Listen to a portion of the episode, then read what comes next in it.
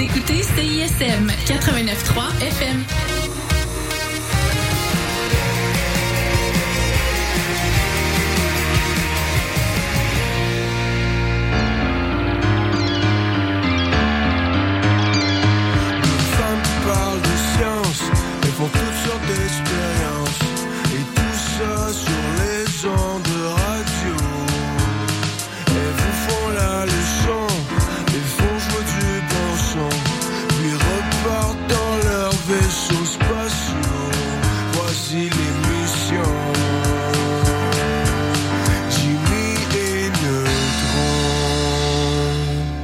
Bonjour à tous. On a failli commencer en même temps. On a failli commencer en même temps, exactement. Mais non, on a les jeux de regard nous ont euh, nous ont restreints, Oui. nous ont empêchés. Bonjour Corinne, comment ça va? Mais ça va très bien. Et toi-même, François? Oui, ça va bien. Donc, euh, nous sommes jeudi le 15 février, lendemain de Saint-Valentin.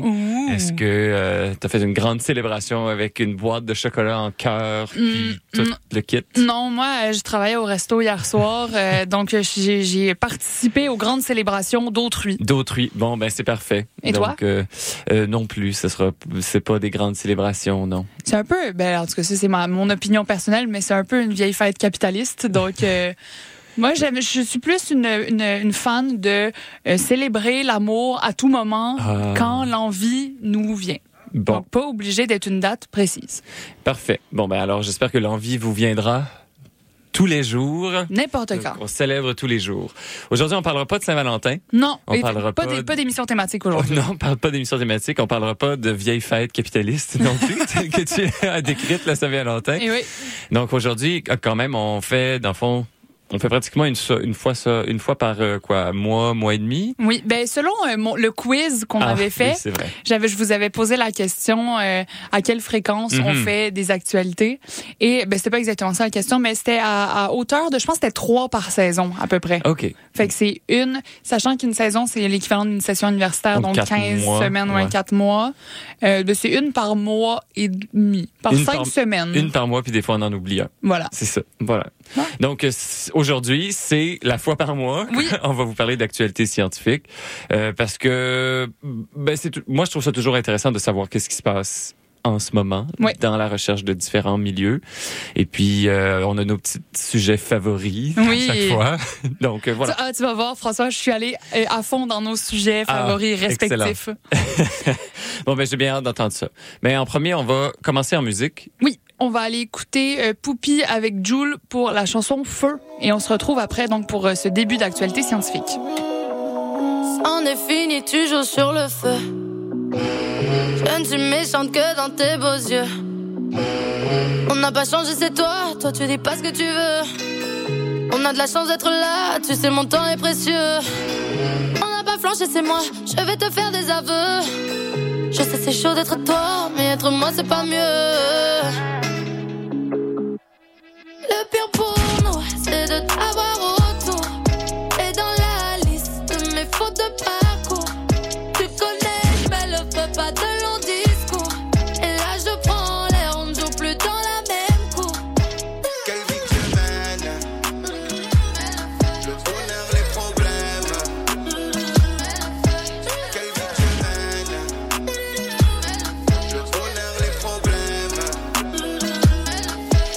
entre nous, c'est magique Mais y a de la peine des fois Chez nous on dit je t'aime par sympathie Ouais, c'est avec amour les efforts J'avais de la haine mais les vies de partie ouais. Quand j'ai fumé le pète du soir T'es le meilleur c'est ce que maman m'a dit Ouais, alors je mets le feu je mets le feu quand je suis sur la scène. J'arrive en claquette dans le showcase. Comme si j'étais seul sur la terre. Comme si je n'avais jamais sommeil.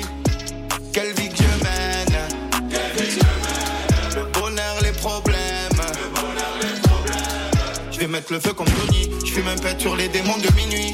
Moi, je sais pas danser comme Tony. Je reste dans mon coin quand je fais l'alcoolique. Je m'en fous de tout, je suis ailleurs. Je m'en fous de toi et de lui. Et quand je suis bien, il me souhaite leur malheur. Mais moi, je suis au top dans ma vie. Le pire pour nous, c'est de t'avoir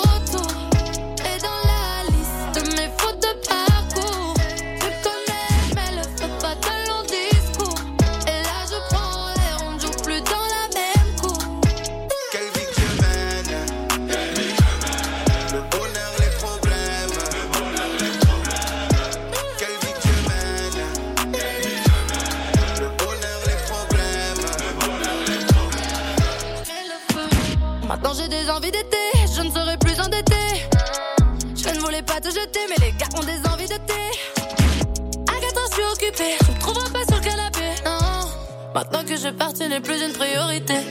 Quelle vie que tu mènes Elle dit que je mène Le bonheur, les problèmes les problèmes.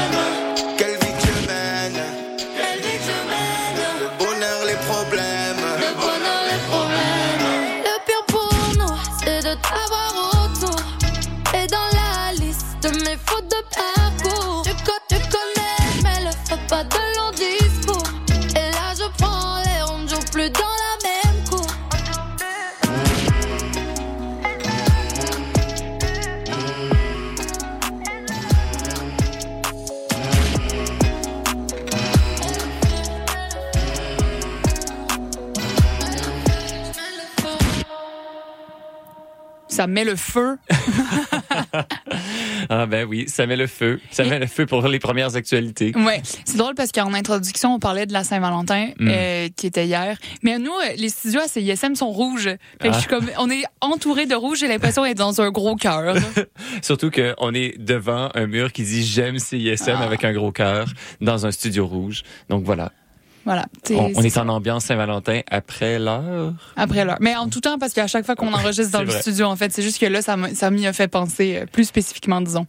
Donc, première actualité de cette semaine, après avoir parlé de Saint-Valentin. Donc, euh, moi, j'aime beaucoup vous parler d'actualité de l'espace. Ouais. C'est vraiment mon sujet favori de parler d'actualité de l'espace. En fait, euh, je m'excuse d'avance, cette semaine, c'est une vieille nouvelle que je vous partage parce que ça date de l'automne passé. Oh là là. Oh là là, on n'est même pas dans la même année. Mais je sais pas trop comment j'ai pu passer à côté de ça parce que j'ai trouvé ça extraordinaire quand j'ai lu cette vieille actualité.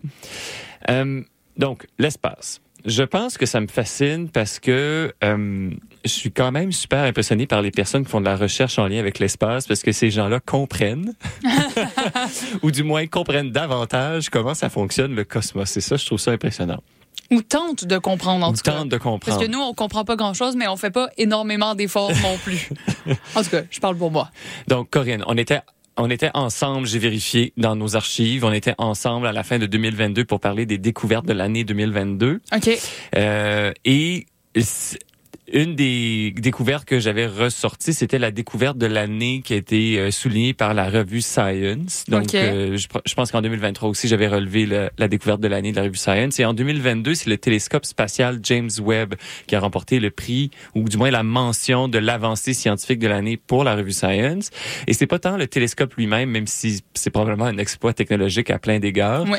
euh, mais la promesse des découvertes futures qui seraient rendues possibles par la venue de ces Et ce qui donnait comme comparaison, c'est qu'il y avait comme des dizaines de milliers d'études scientifiques qui avaient été réalisées sur la base d'observations faites avec le télescope spatial Hubble. Donc Ouais. là, il disait, ben là, si on envoie un meilleur télescope encore dans Ouais, l'espace, ça, ça promet. ça euh, promet d'avoir davantage de découvertes liées à ce télescope-là. Eh bien, à l'automne 2000 2023, il y a une équipe de recherche qui publie leurs résultats euh, d'analyse basés sur des observations faites à l'aide du télescope spatial James Webb.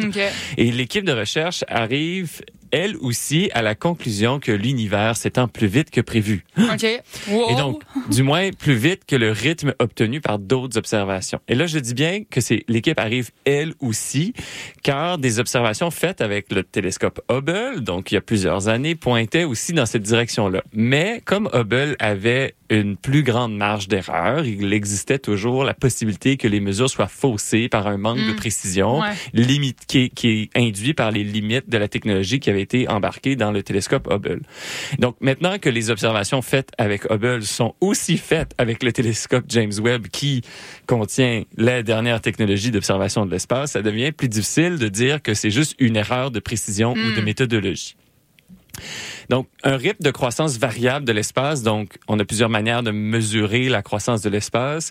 Et, et donc, quand on mesure, par exemple, l'espace ancien, donc c'est-à-dire quand on le regarde le plus loin possible, et quand on mesure l'espace nouveau, donc l'espace un petit peu plus proche de chez nous, euh, ben on obtient une différence. Et cette différence-là, elle est connue comme la tension de Hubble, parce que observé pour la première fois avec les, le, le télescope Hubble. Et donc, le problème que ça cause, c'est que euh, ça vient mettre un peu le bordel dans le modèle du cosmos. Donc, on utilise un modèle qui est le modèle standard de cosmologie, et c'est celui-là qui est largement reconnu et utilisé pour décrire l'évolution de l'univers depuis le Big Bang. Et euh, les observations faites euh, depuis dans le cosmos tendent à confirmer que c'est une pas pire compréhension Mhm. de l'espace. Ce qui est embêtant avec la tension de Hubble, c'est qu'il n'a pas été possible à ce jour de trouver une explication. OK. Et donc, plusieurs hypothèses ont été avan- avancées pour modifier le modèle ou intégrer des nouveaux éléments, mais selon les différents scientifiques interviewés euh, dans les différents articles, c'est soit des hypothèses qui ne pouvaient s'intégrer au modèle, ou encore, si on intégrait ces, ces hypothèses-là au modèle, elles engendrent des modifications tellement importantes que ça crée plus de problèmes que ça n'apporte de solutions pour résoudre la tension de Hubble. OK.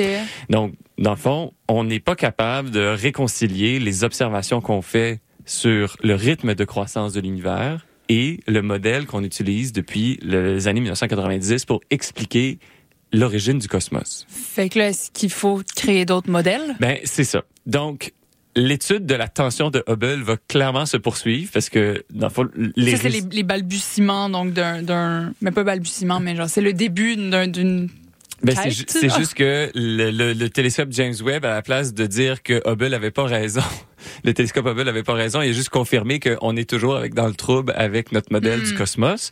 Et euh, déjà quelques semaines après la publication de l'étude en- à l'automne passé, donc je pense au- autour de novembre-décembre euh, dernier, il y a une équipe en Allemagne qui proposait une explication euh, de cette tension-là, qui met de l'avant un autre modèle cosmologique. Mais ce modèle-là ne fait pas l'unanimité dans le domaine de la cosmologie. Donc là, on essaye de trouver là, des réponses. Donc, je vais terminer avec la citation de Françoise Combe, qui est chercheur à l'Observatoire de Paris. Elle a dit au magazine français Science et Avenir que la tension de Hubble montre que le modèle standard, tel qu'on l'utilise aujourd'hui, a des défauts et que la solution à cette tension va peut-être faire apparaître une nouvelle physique. Oh, OK, à ce point-là. Oui, oui. Donc là, comme j'imagine que peut-être que nous, si ça arrive, on va genre vivre une ouais. l'annonce d'une nouvelle physique. Puis je me sens un peu comme si on était genre en début du 20e siècle. Puis là, genre Einstein, puis tout le monde sont en train de comme élaborer la, la relativité générale et la Ouais. relativité restreinte. C'était comme une nouvelle physique. Fait que peut-être qu'on va vivre ça. La physique en ébullition, peut-être. Voilà. Mais c'est drôle parce que peut-être qu'on va le vivre effectivement, comme les gens, comme tu disais au début du 20e siècle, l'ont vécu. Mais quand on y pense, ça risque pas de changer grand-chose dans notre quotidien. Non, ça va. Ouais, c'est ça. On va plus comme observer plus de cosmos. Je sais pas. Ouais. mais- Non, non, mais c'est juste un fait comme ça que comme on réalise qu'il y, y a énormément de, hum, d'études qui sont faites, puis c'est, c'est merveilleux, c'est Mhm. bien que ce soit fait, mais qu'au final, dans notre vie de tous les jours, Mais on peut-être- sait pas. Mais on sait pas, on sait Parce pas. que Non, la, la relativité restreinte et générale, ça nous a permis de comprendre et d'ajuster plein d'éléments qu'on utilise aujourd'hui tous les jours. Ouais. Donc, les technologies qui sont issues de cette nouvelle physique viennent affecter éventuellement notre quotidien. Hmm. Mais peut-être que on ne vivra pas de notre, de notre vie à nous, mais nous, on va avoir vécu la révolution de la nouvelle physique. Fait que bien excitant. Puis sur ce, On sur cette euh, grande Ouais. révolution de la nouvelle physique, on va aller en musique et on va aller écouter, et là on a un blanc de, Oh. de mémoire. un blanc de mémoire. Ah Oui, on va donc aller écouter, pardon, je disais, Crop Top d'Aloïse Sauvage. Et on se retrouve après pour la suite.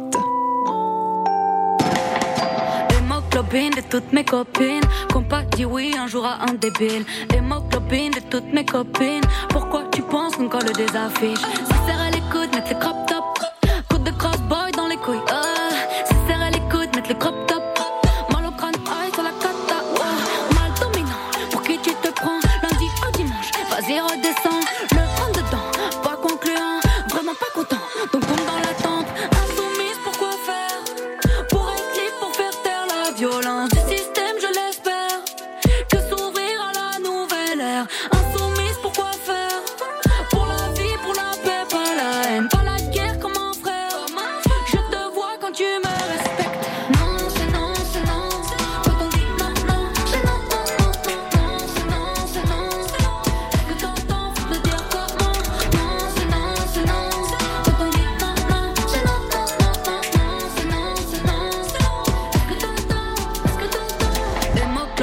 toutes mes copines. Qu'on pas dit oui un jour à un débile. Hémoglobine de toutes mes copines. Pourquoi tu penses qu'on colle des affiches? Tu fais le caïd, tu fais le malin.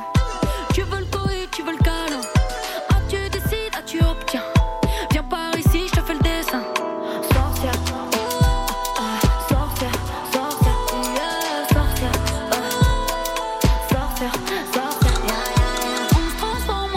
Tu ce sera fascinant. Hein.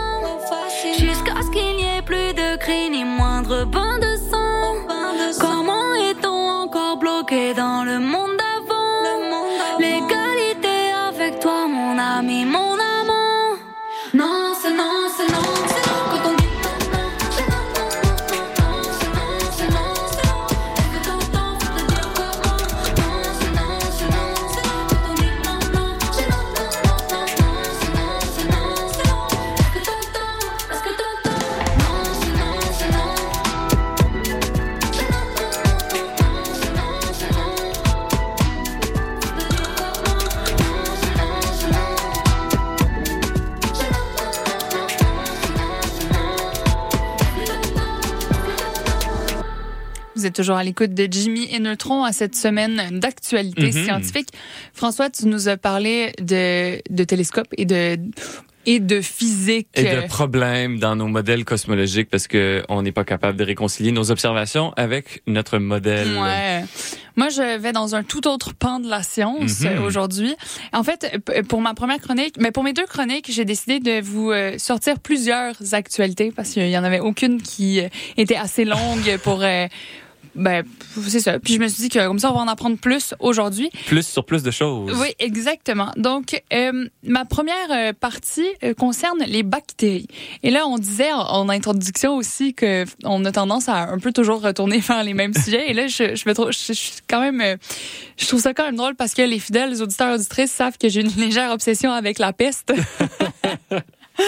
J'en ai d'ailleurs déjà parlé euh, euh, cette saison à notre toute- première émission, deuxième émission de la saison. Je pense qu'on faisait des actualités, puis j'ai parlé de la peste et me revoilà encore avec la peste. En fait, euh, il y a eu un cas de peste bubonique qui a été confirmé par les autorités sanitaires en Oregon cette semaine. Oh non. Et ben, qu'est-ce que ça, qu'est-ce que ça change à notre vie? Honnêtement, pas grand-chose. Ben, je sais pas. C'est comme, c'est comme si tu me disais que genre il y avait une épidémie de scorbut. Là, Ben, c'est ça, c'est exactement ça. On associe la peste à euh, les grandes pandémies du Moyen Âge, mais en fait, ce qu'il faut savoir, c'est que ça sévit encore, jamais à l'échelle qu'il que ça que que qu'on mais on l'a vu. On n'était pas là toi et moi mais Mm. euh, que ça a été vu dans le monde justement au Moyen Âge mais c'est une maladie qui existe encore. Euh, donc premier cas en huit ans pour l'Oregon. Puis euh, comme je disais alors qu'on est moins des pandémies qu'on est loin des pandémies du Moyen Âge faut quand même savoir qu'il y a entre 1000 à 2000 cas de peste chaque année Ok. dans le monde. Ce qui est pas effrayant mais ce n'est pas inexistant non plus. En fait, l'individu en question aurait possiblement contracté la peste euh, par son chat domestique qui présentait aussi des symptômes de peste parce que euh, je vous rappelle peut-être que euh, dans les grandes épidémies justement du Moyen Âge, c'était euh, la peste, c'est une bactérie qui était transportée par des puces, qui les puces euh, infectaient les rats Mm. et les rats euh, et, et les rats euh, étant dans les milieux urbains, soit ils infectaient directement les humains ou euh, les puces pouvaient passer du rat à l'humain. C'est comme Mm. ça que c'était qu'ils étaient infectés. Et euh, comme donc pour cette personne, on ne sait pas exactement si euh, c'est le chat qui a infecté l'humain ou si c'est la puce qui était sur le chat Mm. qui, en rentrant la maison, aurait infecté l'humain. Euh, la personne avait même un bubon. Donc, je vous, la peste bubonique, quand ça va à un certain, à une certaine, à un certain stade de la maladie, il y a des bubons. Donc, c'est vraiment comme des espèces de grosses plaies euh, infectées qui ressortent, euh, généralement au niveau des euh, ganglions lymphatiques. Et euh, apparemment, c'est très douloureux.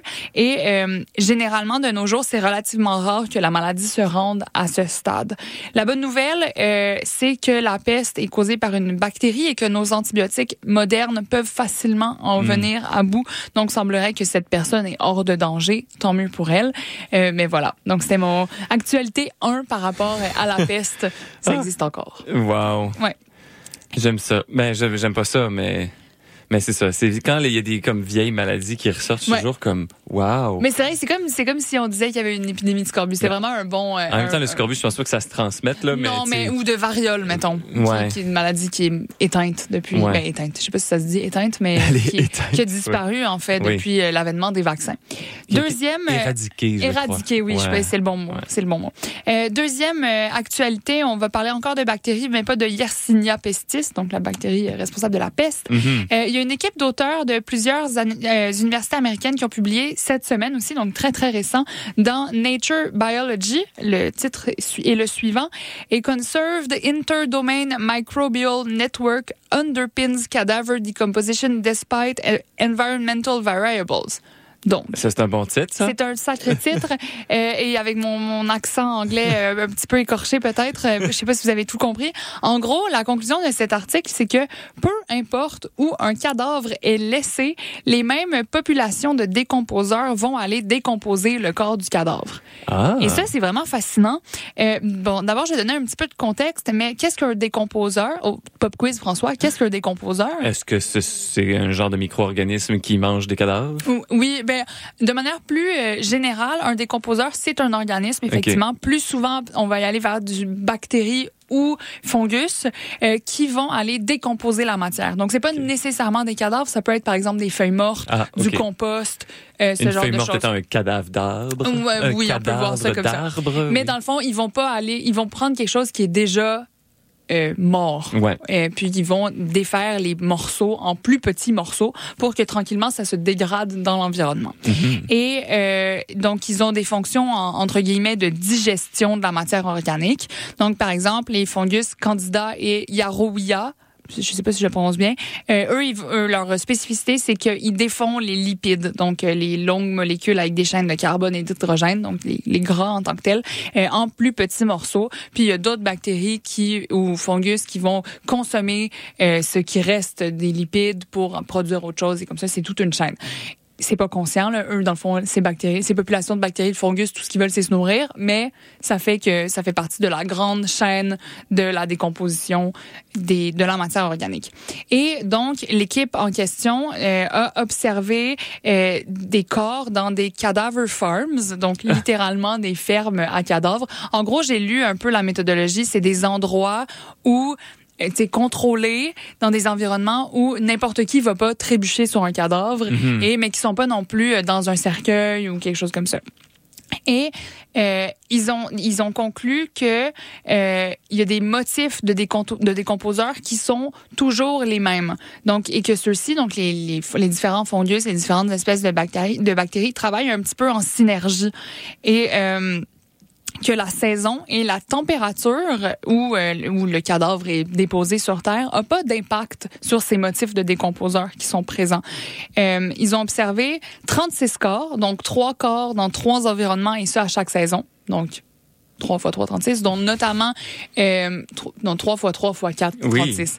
Euh, donc, notamment euh, dans quelque chose qui ressemble à la steppe en, en- au Colorado, donc un environnement beaucoup plus sec Mhm. et un climat plus tempéré. Euh, je pense que c'était au Texas, puis un autre endroit, euh, Nashville, je crois, ou quelque chose comme ça. C'est au Euh, Tennessee. c'est au Tennessee, oui, c'est ça. Ouais. Mais je pense que c'est un au Texas, un au Tennessee, il me semble. Puis, euh, donc, ils ont vu, après tant de temps, ça va être tel type de bactérie, tel type de fungus, tel endroit, etc., etc. Peu importe la température, le moment de l'année et l'endroit euh, du, du cadavre. Donc, c'est quand même vraiment intéressant, euh, certes, d'un point de vue global, mais ce que ça, ce qu'il disait dans l'article, c'est que ça amène aussi un potentiel pour les sciences forensiques. Ben Donc, oui. euh, si jamais un corps est retrouvé à moitié décomposé quelque part, peut-être qu'éventuellement, on n'est pas là encore évidemment, mais éventuellement, selon les décomposeurs qui le peuplent, on pourra établir une date approximative Mhm. de décès. Ouais. Donc voilà. Donc ça, ça vient tout juste euh, de paraître. Puis j'ai trouvé ça un peu euh, funky, euh, inhabituel comme type, euh, comme Ben, type c'est de que, recherche. tu sais, les gens qui font de la recherche dans des fermes à cadavres, Ouais. c'est sûr que c'est des milieux particuliers. Oui, ça prend les intestins solides aussi, j'imagine. Ouais. C'est pas, c'est pas donné à tout le monde. Non. Donc euh, voilà, va- ça euh, mon premier euh, mon premier bal de d'actualité thématique bactéries. Thématique bactéries, c'est bon. Ben, on va vous laisser penser à tout ça pendant la prochaine chanson. Oui. Donc là, on va aller écouter Pas la peine de rose et on se retrouve après. Je vis de famine et de solitude. Sans famille, mais j'ai l'habitude. Un peu d'air pur, le temps que ça dure. Bien pour caresser la surface de nos engelures. Creuse ça fait mal. Mon corps est constamment malade. La mort est un peu trop banale. Je peux pas passer encore un autre mois de mai à Montréal. C'est pas la peine, oublie la tienne.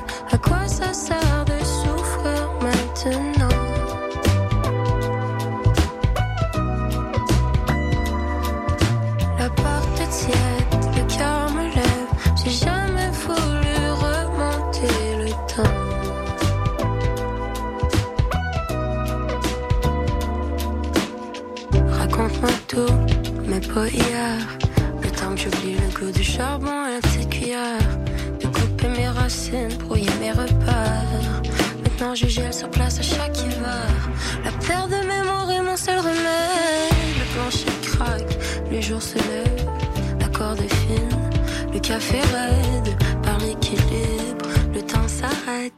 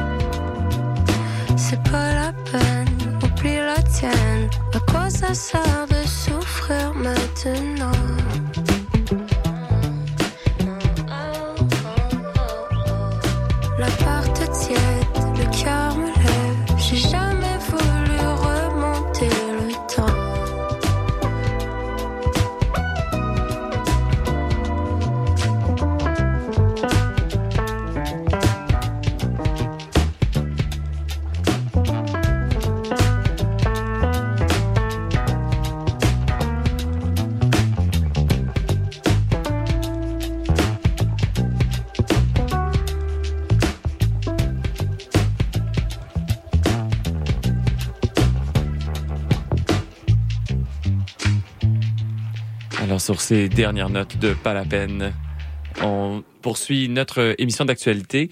Et euh, en première euh, actualité, moi, je vous ai partagé une actualité spatiale. Et généralement, c'est moi qui partage l'actualité animalière par la suite. Mais là, cette fois, ça va être Corinne. Et oui. Donc, euh, avant de se lancer dans l'actualité animalière pour la dernière chronique de l'émission, moi, je vais vous partager une actualité de santé. Et oui, je me suis aventuré dans la santé et en fait, j'ai été euh, accroché par une actualité euh, qui a été publiée sur le site internet sciencenews.org et euh, en fait, ça a été publié il y a pas longtemps. C'est on parle du 9 euh, février, donc euh, la semaine dernière. Et eux, ils rapportent en fait une étude qui elle-même a été publiée dans la revue Med. Et euh, même si j'aime beaucoup ça, les actualités animalières, ça me m'intéresse aussi euh, les actualités qui touchent notre santé des êtres Ouais. humains. Donc euh, c'est pas parce que c'est pas un animal que euh, c'est pas intéressant. En fait, euh, il y a une équipe de recherche en Italie et en Suisse, donc une équipe, une équipe conjointe des deux pays, qui ont mis un point, au point un dispositif permettant aux personnes vivant avec un membre artificiel de retrouver une partie des sensations de la chaleur sur les objets. OK. Et donc, apparemment, et ça, je le savais pas avant de consu- consulter les différents articles en lien avec cette nouvelle, que la recherche pour développer des sensations de toucher, principalement les sensations de pression, ont fait de grandes avancées dans les dernières années. Donc, le- redévelopper, dans le fond, des sensations artificielles de toucher dans les prothèses. Mais ce qu'ils affirment, c'est qu'il n'y avait pas eu beaucoup de progrès pour la sensation de chaleur. Donc, on est capable de faire plus facilement ressentir les pressions au travers des membres artificiels que de faire ressentir la chaleur. Le dispositif qui a été euh, en fait euh, développé, c'est un dispositif qui a été ajouté à une prothèse d'un homme de 57 ans qui est nommé dans l'article Fabrizio. Et Fabrizio, de toute évidence, a décidé de participer à l'étude parce que j'imagine qu'il n'a pas fait ça à son insu. En effet. Donc, Fabrizio, euh, avec sa nouvelle prothèse, a été en mesure de sentir avec un taux de succès 100 de 100 la différence entre des bouteilles de liquide froid, tiède et chaud. Donc, grâce à ce nouveau dispositif-là, il était 100% de taux de succès pour différencier trois niveaux de température. Ça, c'est vraiment un bon niveau de succès quand même. Est-ce que la détection est fine? Et ça, c'était la prochaine question de l'équipe de recherche. Ouais. Est-ce que si on augmente le nombre de, grad- de gradations, ou du moins de paliers de chaleur, est-ce qu'on va obtenir les mêmes résultats? Pour le, pour le tester, ce qu'on a demandé à Fabrizio, c'est de classer en ordre de croissant de chaleur des morceaux de métal. Donc, Fabrizio pouvait ouais, ouais. tenir des morceaux de métal de différentes températures. Et donc, même si c'était pas parfait, donc on a des, on n'a pas des résultats aussi euh, concluants que le premier test, il y a quand même eu un taux de succès d'environ 75% dans son classement. Ah, c'est c'est quand même plutôt bien, moi, je trouve. là. Donc, on a quand même ici quelque chose qui nous permet là, de, euh, de dire qu'on est en lignée vers potentiellement une recréation Mm. du sentiment de chaleur. Donc, la question maintenant, c'est ce dispositif-là, comment il permet à Fabrizio de euh, interpréter le signal de chaleur? Parce qu'on s'entend, tout ça, ça se passe dans le cerveau. Comme Oui, oui, oui, absolument. Genre, il, Ouais, faut que le, le- message nerveux parte du, de- du membre artificiel, d'une certaine façon se rende au cerveau, et puis après ça, le cerveau, il fait comme, ben oui, ça c'est chaud, ou ben oui, ça c'est froid. Donc, L'expérience avec Fabrizio repose sur une autre recherche récente de 2023 sur la perception de la chaleur chez les personnes amputées. Ce qu'on a constaté, c'est que les nerfs qui sont existants et qui sont responsables de la détection de la chaleur et qui se, auparavant, qui se rendaient jusque, par exemple, dans une main, mais ils sont encore dans le bras restant. Donc, si par exemple, vous avez une amputation, je sais pas moi, au, au niveau juste en bas du coude, vous avez encore des, terminaisons, des terminaisons nerveuses qui auparavant se rendaient jusque dans votre main et qui vous permettaient de détecter la chaleur à ce moment-là. Donc, comme ces nerfs existent déjà, ce qu'on essaie de faire, c'est de les retrouver sur votre nouveau bout de membre et essayer de les connecter à ce dispositif de captation de la chaleur. Donc, on essaie de refaire l'espèce de pont qui est manquant entre votre prothèse et les terminaisons nerveuses responsables de la, détection de la sensation de la chaleur. Et donc, apparemment que c'est un succès. Est-ce que Fabrizio a été en mesure de classer des objets en niveau de chaleur, de détecter si c'était plus ou moins chaud pour des différents liquides? Sauf que euh, pour le moment, l'expérience, elle s'est déroulée en ne ciblant qu'un seul doigt. Donc, on a réussi à reconnecter un index de la personne au travers de sa prothèse avec une ou des terminaisons nerveuses dans son membre amputé et que là, ça l'a permis au cerveau de réanalyser l'information. OK. Donc, l'équipe de recherche, ce qu'elle souligne, c'est que davantage de, tests doivent être faits avec un plus grand nombre de personnes que Fabrizio. On s'entend que pour le moment, on a juste une seule personne. Et ils veulent aussi faire des tests dans des contextes de vie quotidienne, pas juste dans un laboratoire avec un environnement contrôlé. On s'entend, un environnement contrôlé, c'est pratique pour déterminer ce qui est du bruit puis ce qui est pas du bruit. Oui, là. oui, oui, bien sûr. Mais sauf que là, les prochaines phases, c'est de dire est-ce qu'on est capable d'avoir des, des, des, des, des succès euh, dans la vie de tous les jours? Et ce qu'il mentionnait, c'était est-ce que les variations de température dans l'air ambiant vont affecter notre système? Est-ce que des variations de taux d'humidité sur les objets vont affecter notre système? Donc, il y a plein de questions auxquelles on n'a pas de réponse encore. L'équipe de recherche souligne aussi que dans le futur, donc peut-être pas dans la prochaine phase, mais dans des phases ultérieures, il y a de la recherche qui va être nécessaire pour être en mesure de combiner les différentes sensations dans une prothèse. Donc là, pour le moment, ce que Fabrizio a fait, c'est tester juste la sensation de chaleur, mais il n'a pas testé la sensation de pression et de chaleur en même Ouais. temps. Donc là, est-ce qu'on va être capable d'avoir une prothèse qui va être capable de transmettre une panoplie d'informations, de sensations à des terminaisons nerveuses qui ont quand même été endommagées par l'amputation? Donc, il y a quand même des questionnements qui se fait là-dessus. Donc, ultimement, on pense qu'on va être capable de démêler toutes ces informations-là, mais encore faut-il que cette information-là soit correctement transmise au cerveau.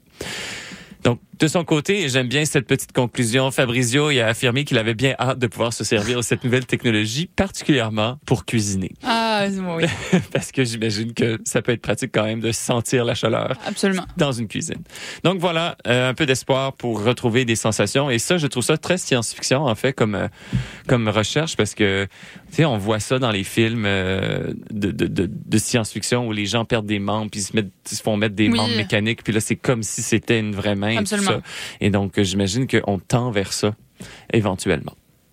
Hmm. Donc, euh, sur ces notes d'espoir pour euh, les personnes qui ont perdu des membres, nous allons poursuivre en musique. Yes, nous allons aller écouter. Ah, si je t'ai coupé. Non, non, pas du tout. Nous allons aller écouter Sur la Lune de Marigold et on se retrouve après pour euh, une dernière vague d'actualité scientifique euh, du moment. Je sais, j'ai l'air de pas écouter. Penser et qui louche. Pas pour le décolleté. Pour me réveiller, faut qu'on me touche. Ça dit que je veux l'attention. Mais je la capte dans ma sonde. Jamais cacher les côtés sombres. J'ai perdu mes clés, pas la raison. Peux-tu répéter ce que t'as dit? Concentration partie. Réalité tangible qui m'est étrangère dans ma vie sur terre, c'est ressenti. Sans alcool, en état d'ivresse. Mon vaisseau n'a pas de vitesse, j'ai pas de mauvaise intention, j'essaie juste de protéger mon univers. Je ferme les yeux, je suis ailleurs. Pour ça, je veux plus me tirailler. Pour certains, ça semble être malheur.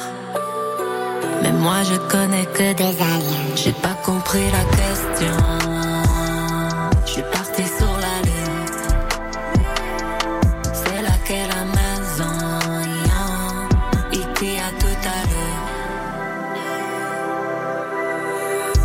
Que j'y ai est tellement belle. Du grand ouvert, on est en casanière. Je mettre les choses au clair de lune, demi-pleine comme est le verre. Interdiction que je ratterrisse. Leurs jeux ne sont que des satellites qui me tournent autour autant que j'évite leurs déchets qui ne viennent que mon ciel ternir. Idée débile de grandeur, je fais que vite et la pesanteur, celle de mes failles ou mes erreurs. Le journal déborde à 16 heures. J'ai besoin d'espace et de temps. Je crois au karma, pas de trahison. C'est comme ça que je dors au fond, que je voyage en une seconde. Je ferme les yeux, je suis ailleurs. Plus. Pour certains, ça semble être malheur. Mais moi, je connais que des alliés. J'ai pas compris la question.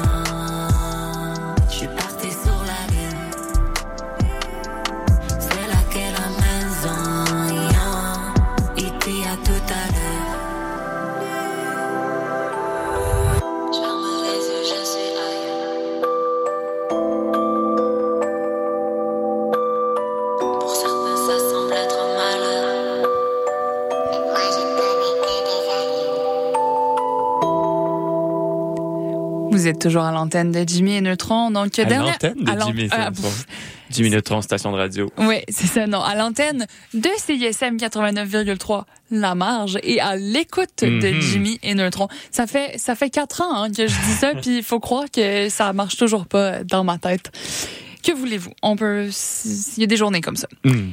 Alors, euh, François, on disait en début d'émission qu'on a chacun nos, nos thèmes, et toi, ton thème, c'est les actualités animalières. Ben oui, j'aime tout le temps ça. Mais- Découvrir des nouveaux animaux ou genre découvrir des nouveaux comportements que, inusités de ces dix animaux. Ouais. Donc, euh, aujourd'hui, c'est moi qui prends cette, euh, Ah. cette, cette vague d'actualité animalière. Donc, j'en ai deux pour toi. Et que la première, c'est que apparemment, j'ai- c'est drôle parce que j'ai- remarqué que tu as utilisé le terme apparemment tantôt, puis j'ai comme l'impression de raconter des ragots à propos des animaux. Et apparemment, Euh, mais donc apparemment que les baleines bleues ne se contentent pas de se reproduire uniquement avec des membres de leur propre espèce. Ça, c'est vraiment du patinage de Oui. baleine bleue. Donc, euh, il y a eu des équipes qui ont fait du séquençage de génome de baleines bleues de l'Atlantique et euh, le séquençage a montré qu'environ 3,5 du génome provenait du rorqual commun. OK. Donc, un autre type de... Je pense qu'on peut dire baleine, mais rorqual... oui, oui, Ouais, c'est un type de baleine. Donc voilà. Euh, puis les scientifiques canadiens et norvégiens des, des équipes qui ont publié l'étude ne s'attendaient pas à ce que le pourcentage soit aussi haut. En fait. Et euh, de plus, euh, tous les échantillons de l'étude avaient justement un certain pourcentage d'ADN de rorqual. Là, on peut se poser la question pourquoi? Pourquoi? pourquoi? Comment ça se fait qu'ils se reproduisent pas avec des membres de leur Mhm. propre espèce? Euh, je vais y répondre, mais je vais émettre les hypothèses que eux ont émises Mhm. plus tard. Mais en fait, ce qui est surprenant, c'est que généralement, les hybrides entre deux espèces sont infertiles, généralement. Ah, Donc, OK. euh, je sais pas, François, si tu as déjà entendu parler du zorse ou euh, du ligre ou de ben, la mule, c'est le plus connu. Là. Euh, donc, le zorse, c'est les hybrides zèbre-chevaux. OK. Et euh, le ligre, lion-tigre. Et la mule, c'est âne et cheval, je pense. Je pense que oui. Oui, voilà. Ouais. C'est comme un, Euh, un gros âne ou un petit cheval. Ouais, c'est ça. Mais généralement, ces espèces-là peuvent vivre et sais, meurent pas de, en, en, en, juvénile, mais euh, sont infertiles. Mais dans le cas de- des hybrides rorqual, baleine bleue, ils sont pas infertiles. Puis on Ah. sait pas trop pourquoi. Euh, mais une des hypothèses, c'est que phylogénétiquement, ils sont, c'est des cousins qui sont assez proches Mhm. pour que euh, la, la génétique fasse qu'ils puissent quand même continuer de se reproduire même lorsqu'il y a un hybride. Et en 1986, il y a des scientifiques qui avaient trouvé une femelle hybride, donc euh, hybride pardon, baleine bleue rorqual, qui était enceinte d'un fœtus dont le père biologique entre guillemets était une baleine bleue. Donc on a vraiment une preuve que euh, que ces espèces-là ne sont pas infertiles. Et euh, bien que les baleines bleues ont euh, de l'ADN de rorqual, l'inverse à date n'est pas vrai. Ah. Donc ils n'ont pas trouvé d'espèce de rorqual avec de l'ADN de baleine bleue. Et une de leurs hypothèses à ce sujet, c'est que euh, c'est seulement les baleines bleues qui vont se reproduire avec les hybrides et euh, parce que probablement parce que le rorqual, ben, les populations de rorqual sont beaucoup plus grosses versus les populations Mhm. de baleines bleues qui sont beaucoup plus petites, beaucoup moins beaucoup moins d'individus. Donc des fois ils ont peut-être pas le choix de Mhm. euh, se reproduire soit avec un hybride ou soit avec rorqual. OK. Donc voilà, première euh, petite actualité animalière. Oui, des, des, du commérage animalier. Du commer- Et la deuxième, finalement, t'es pas tout seul non plus avec tes vieilles actualités. Ah, Euh, la bon. mienne n'est pas si vieille, elle date de décembre 2023. OK. Donc, jusqu'en décembre 2023, on croyait que la taupe dorée de De Winton, aussi connue sous le nom euh, euh, scientifique de Cryptochloris wintoni, euh, donc jusqu'en décembre 2023, on croyait que c'était une espèce éteinte. Ah ouais? Donc, euh, faut savoir, que je savais pas du tout, là, euh, qu'il y a 21 espèces de taupes dorées, dont 10 sont considérées comme en danger. C'est des petits animaux qu'on retrouve en Afrique, notamment en Afrique du Sud. Euh, et ces mammifères doivent leur nom à l'huile brillant- brillante qui se libère et qui lubrifie la fourrure lorsqu'elle creuse dans le sable. OK. Et donc, la, la taupe dorée de De Winton, De Winton, c'est la personne qui l'a décrit pour la première fois. Ah. Euh, donc, elle a été vue pour la dernière fois en Afrique du Sud en 1936. Et en 2017, elle était sur la liste des 25 espèces les plus recherchées au monde. Ouh. Et euh, donc, les taupes dorées de De Winton sont aveugles, elles se promènent dans le sable, mais euh, elles creusent pas des tunnels qu'on peut facilement retrouver. Ok. Donc, ça complexifie la tâche pour les, euh, pour les détecter. Mhm. Puis, en plus, euh, c'est notamment euh, l'exploitation des amantifères en Afrique du Sud qui menace leur habitat. Donc, une, une autre des raisons qu'on pensait potentiellement que c'était un animal éteint. Euh, les chercheurs voulaient donc une photo et une preuve d'ADN. Ben oui. Et euh, donc, ce qu'ils ont fait, c'est qu'ils ont entraîné une chienne, un border collie qui s'appelait, ben, qui s'appelle Jessie. Alors, Euh, Jessie. ouais, donc à se coucher sur le sol quand elle sentait une espèce de taupe. Euh, N'importe laquelle, mais pas une taupe de De Winton parce qu'ils n'avaient pas d'échantillon Mhm. génétique euh, qui aurait permis d'entraîner Jessie à- là-dessus. Puis en gros, ils sont allés à divers endroits en Afrique du Sud et ils ont identifié des sites potentiels là où il y avait des traces euh, soit de taupe et ou des terriers. Et aux endroits où Jessie ne s'est pas couchée par terre, ils ont récolté le sable pour faire des tests d'ADN, donc que ce soit avec justement la petite huile, des poils, des excréments ou quoi que ce soit. Donc, dans le fond, Jessie était comme un anti-détecteur. Ouais, si on veut, si on veut. Euh, Puis le truc, c'est que comme la, la taupe avait jamais été vue avant. De, ben, depuis 1936, il y avait rien pour faire une comparaison. Sauf que dans un musée, il y avait, de, je sais pas si c'était dans les archives ou quoi, mais euh, il y avait euh, un échantillon de taupe dorée de De Winton. OK. Donc, il y a une autre équipe qui est allée faire du séquençage Mhm. et ils ont comparé les résultats et finalement, ils avaient un match. Ah. Donc, de, de ce que j'ai trouvé à ce jour, il n'y a pas eu de photo officielle, mais on sait qu'il y a un match d'ADN, donc il existe encore des taupes dorées de De Winton, qu'elle n'est pas éteinte. Oui, parce qu'elle laisse encore son ADN dans l'environnement. Exactement. Donc, euh, certainement, euh, depuis 1936, il y en a eu plusieurs. Donc, euh, voilà. Oh ben. C'était ma petite actualité animalière du jour. Mes, mes actualités Oui, animalières parce que c'est deux. On parle, on a parlé de baleines et de taupe. Ouais, voilà. Donc, euh, c'est tout pour aujourd'hui. Ben oui, c'est ce qui m'a fait notre émission. Ouais, on va aller en longue pause euh, Oui. musicale avec euh, Contretemps de Flavien Berger et Bonnie Banane qui va donc conclure cette émission. Puis nous, on se dit à la semaine prochaine. À bientôt.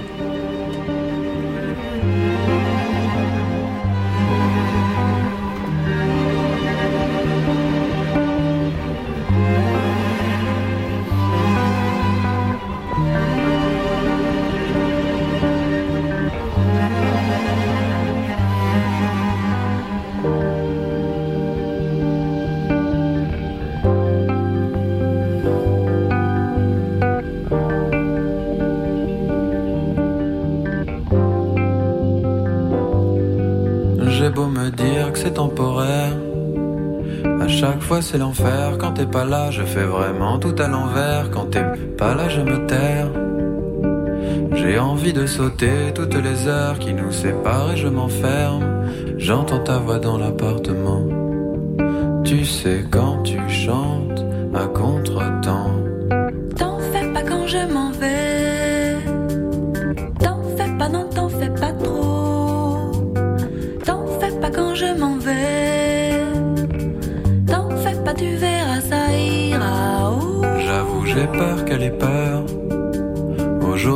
L'horreur, elle est partie. Je souriais à contre-coeur. Tout ce que je veux, c'est son bonheur. Je l'ai rassuré, je lui ai dit que je veillerai sur ses fleurs. J'entends sa voix dans l'appartement. Tu sais, quand elle chante à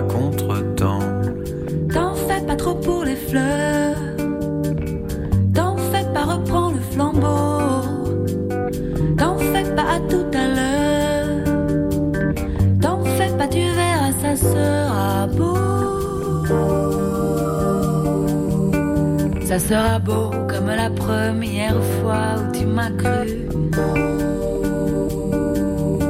J'ai longtemps caressé l'idée que je t'avais à moitié plu. J'ai encore du mal à m'y faire. Oh. Toi et moi, on est des mammifères. Je suis ton léopard léopard tout seul aux eaux. Je suis ton léopard, je ne me mélange pas aux autres animaux.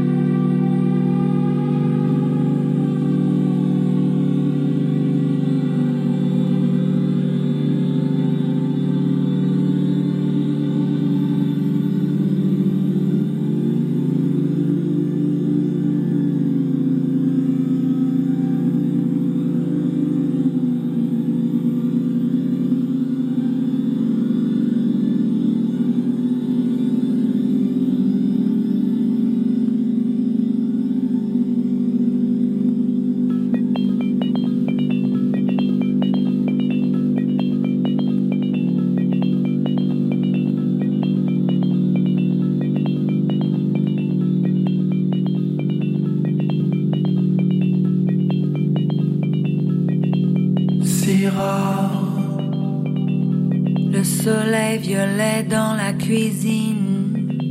Si rare. L'odeur du café, je m'en fiche. Si rare. Se réveiller avant les voisins. Si rare. Avec dans la bouche le goût du vin.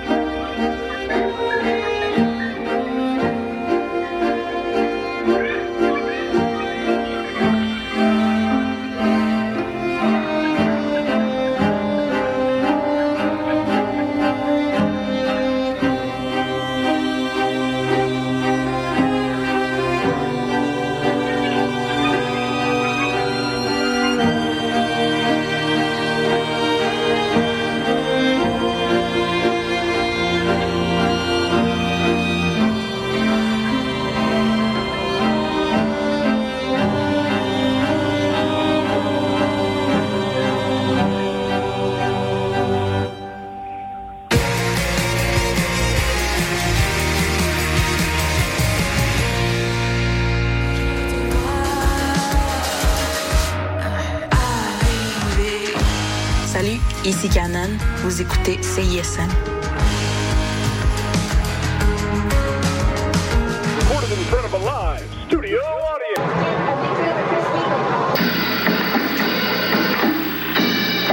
T'as rien trouvé de bon sur Netflix puis ça fait des heures que tu cherches?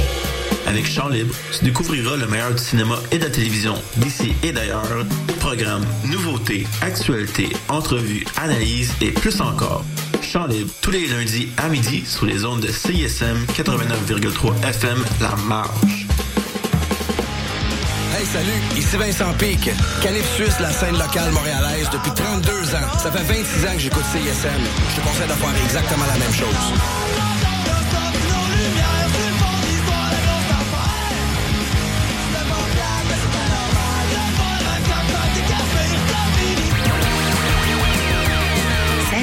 C'est Eliane de la Sécurité, le groupe de musique, et vous écoutez CISM.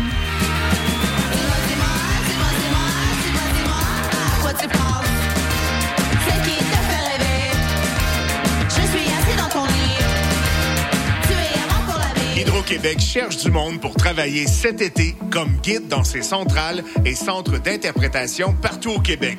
Du monde qui a envie de faire partie d'une équipe énergique qui contribue à changer le monde. Du monde qui souhaite vivre une expérience inoubliable, qui ouvre des portes. Tu aimes t'exprimer en public et tu cherches un emploi bien rémunéré? Joins-toi à l'équipe. Postule d'ici le 3 mars au hydroquebec.com par oblique emploi-guide. Être dans la marge de CISM, ça date pas d'hier. 10 000 watts de puissance. CISM 89.3 FM Montréal. Les exploits d'un chevalier solitaire dans un monde dangereux. Le chevalier et sa monture.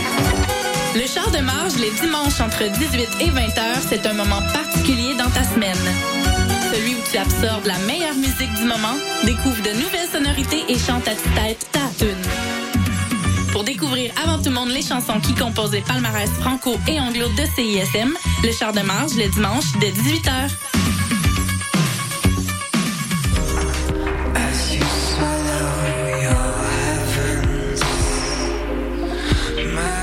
Salut, on est Dear Criminals. Vous écoutez CISM 89.3.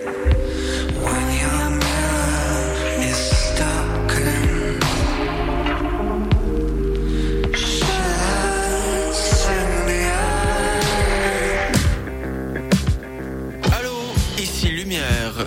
Vous écoutez CISM 89.3 FM.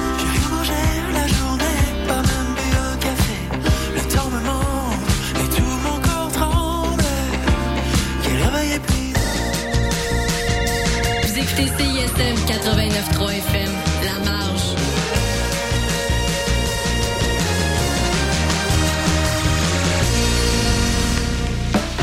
Vous écoutez La Collation, 30 minutes du meilleur de la musique francophone de CISM, votre dose d'énergie pour continuer la journée.